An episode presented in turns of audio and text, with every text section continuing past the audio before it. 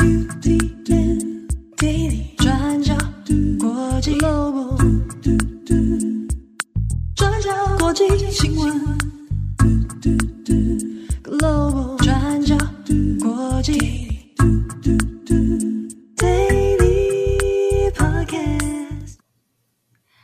大家好，欢迎收听 UDN Global 转角国际 Daily Podcast 新闻，我是编辑慧仪，我是编辑木仪。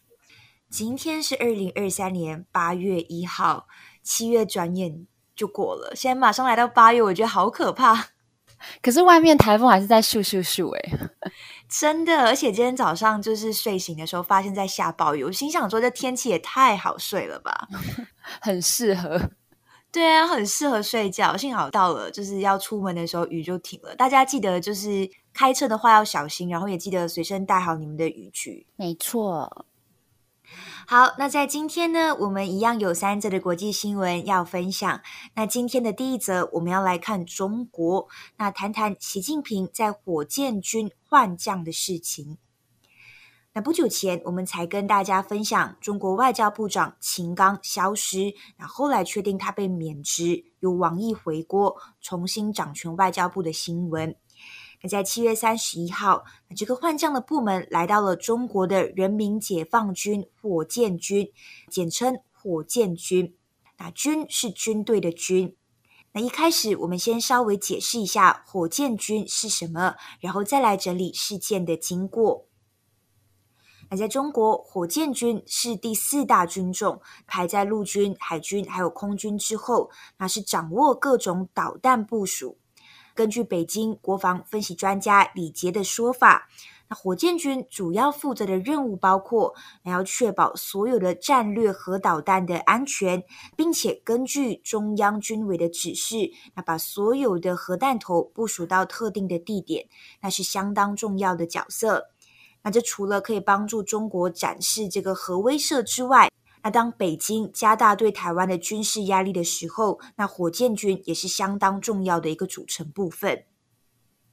好，所以现在火箭军发生了什么事情呢？那我们看一下时间序。南华早报在七月二十八号上周五的时候就引述了知情人士的消息，那指出三位前任和现任火箭军的司令员和副司令员已经被中国反腐机构的调查人员带走了。几天之后，也就是在星期一七月三十一号，新华社就报道，习近平在北京向两位军官颁发了晋升上将军衔的命令状，那分别由王厚斌担任新的火箭军司令，那以及由徐锡胜担任火箭军政治委员。那这是一个不正常的人事变动哦。那《金融时报》就指出，这是习近平十年来对军队高层最大规模的肃清。那我们可以留意的是，今天八月一号是中国人民解放军创立的日子，也就是中国的建军纪念日。那习近平赶在这一天建军节前夕晋升了两位新的上将，外界也有诸多的猜测。那这当中其实也还有很多需要理清的地方。那例如，我们并不清楚被带去调查的三名前。火箭军司令员和副司令员目前人在哪里？那发生了什么事情？那除非拥有官方清楚正面的回应，否则其实外界都很难理清原因。那就像现在秦刚人在哪里？那为什么被免职？那外界依然也是一头雾水哦。那就算当初也是开了记者会，那外媒也是密集追问，不断追问秦刚的下落。但是中国外交部发言人毛宁也只是简单回应，他没有任何特意提供的讯息。那同理，这一次的火箭军换将事件可能也是如此。那目前，中国新华社也只是发布了习近平颁发上将军衔的报道，那并没有详细提到原本火箭军司令员和副司令员的任何消息，那也没有证实南华早报的说法，也就是这几位司令员是不是被带走调查了。那不过呢，我们还是可以来整理一下外媒现在是怎么观察这个换将事件的。那我们会主要引述《金融时报》的报道。那一名研究员就告诉《金融时报》，他认为三名火箭军司令员被撤换，这可能是跟反腐有关。那因为去年也有比较低阶跟火箭军有联系的官员被逮捕，所以当局可能也正在进行更广泛的调查行动。另外报道还有提到一个可能的原因，那就是这些火箭军的领导人可能泄露了军队的机密。那一名官员就指出，那你看，因为现在外界也相当清楚火箭军的组成结构，也对火箭军有详细的了解，所以怀疑可能有人泄密了。那最后也是跟忠诚有关，美国国防大学的中国军事研究中心主任也告诉《金融时报》，他说，习近平上台之后就展开了反腐运动，那解放军就是他整肃的重要目标之一。那现在我们看，习近平也已经上任十年了。那十年之后，就会有新的一代领导人出现了。那这些新上任的领导人，可能对当初的反腐运动是没有什么感觉的。所以这名主任就指出，那当局可能就是有必要，每过一段时间就重新强调一下反腐运动，那重新强调一下对党忠诚这件事情。那像是在今天的建军节前夕，那中国官方媒体也是发表了一系列的文章，那告诫部队干部要加强军事治理等等，那就释放了这样子的一个消息。好，那么以上呢，大概就是中国火箭军换将的整理以及一些可能的观察方向。好，那我们今天第二则要来看美国还有阿富汗。美国官员跟阿富汗的塔利班代表，这个星期即将在卡达首都杜哈非常罕见的举行会面。那这次会是由美国阿富汗事务特别代表威斯特 （Thomas West） 来会见塔利班代理外交部长穆塔奇所率领的塔利班代表团。那根据美国国务院透露，这次双方预计会聚焦在讨论经济议题、领空问题，还有安全议题等等，以及反毒品、反人口贩运、人道支持，还有妇女权利的议题。那另外，杜哈的塔利班发言人夏亨他也透露，有关冻结在美国的阿富汗央行资金问题，也会列入会议议程当中。那塔利班也提出，要美国把塔利班领导人从黑名单当中移除，取消对他们在旅行上的限制。那也要求美国停止侵犯阿富汗的领空。我们知道，塔利班在二零二一年在阿富汗重新掌权。那当时由美国所领导的部队，在历经阿富汗长达二十年的冲突之后，也撤出了阿富汗。但是塔利班掌权之后，目前还是没有任何的国家承认他们成立的临时政府。那美国官员也表示，这场在杜哈的会面，并不意味着美国对塔利班有任何形式上的承认，也不代表美国对塔利班的政策有出现任何的转变。美国官员强调，过去已经非常明确的表示，在合理的情况之下，美国会跟塔利班用适当的方式来进行往来，而这次另外受到关注的也包含妇女议题。我们从二零二一年开始就有陆续的在跟大家更新塔利班重新掌权之后，在阿富汗的妇女她们的处境如何？她们被禁止就读高中、大学，禁止到公园跟游乐场当中，也不准上健身房。那另外，塔利班政府也命令女性们在公共场所必须要用衣物把自己完整的包覆起来，以及几乎所有的女性也被禁止在非政府组织当中工作。那除了这些之外，到现在塔利班也持续不断的在限缩女性的权利。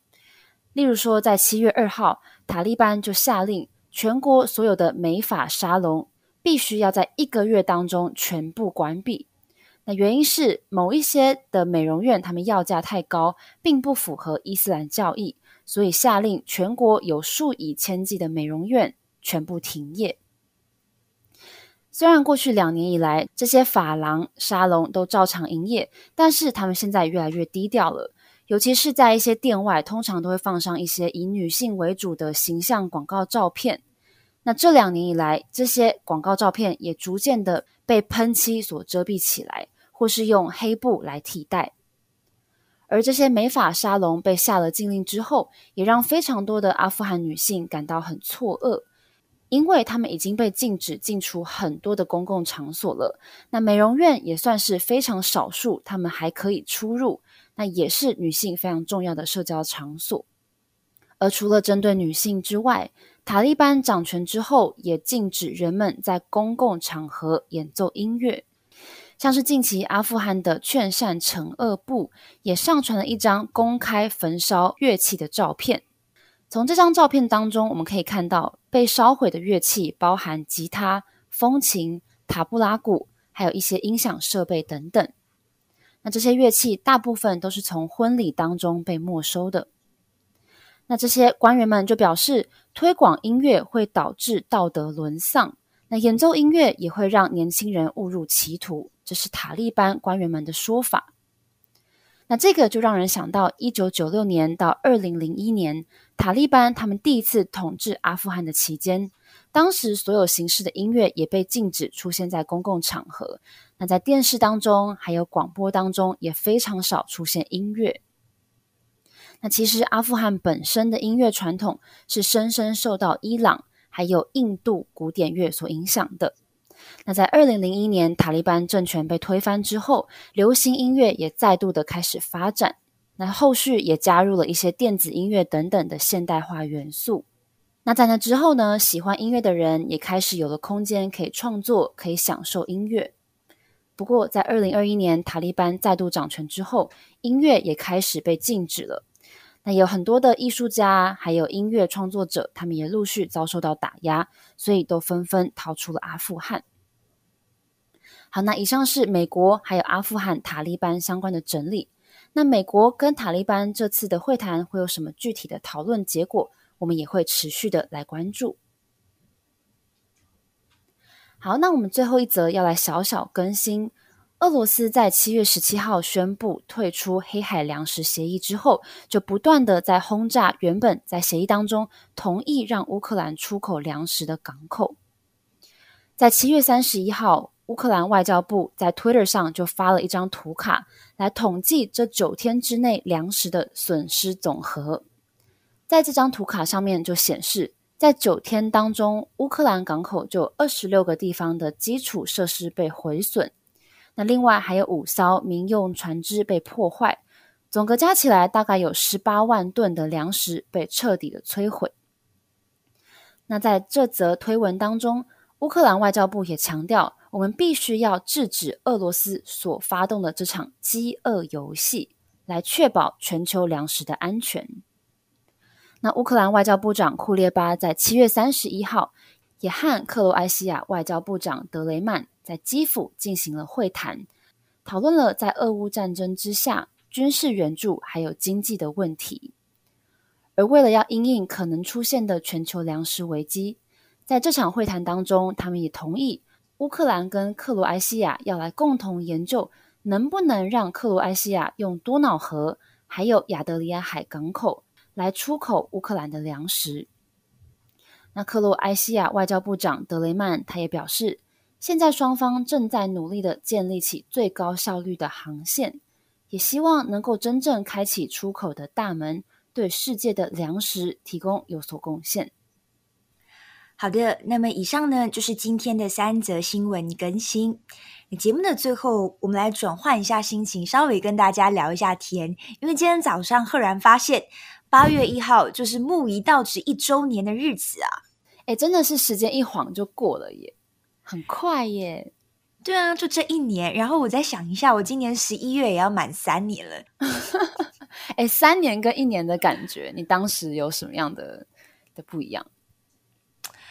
那时候满一年的时候，觉得自己还有很多可以在学习的空间。那时候能量还很满，嗯，也不是说，也不是说现在能量不满，但现在能量就你知道，就是要冲，要冲比较久一点。就是不一样的感受，对，那续航力你知道，就是会比之前来的更短。嗯，所以现在有需要更多的休息时间。嗯，我觉得是要重新调整一下，就是一些可能方式啊，或者是接下来下一步要怎么走啊，或者是还可以做什么新闻。我觉得那个心态跟当时候第一年进来不太一样。那么你呢？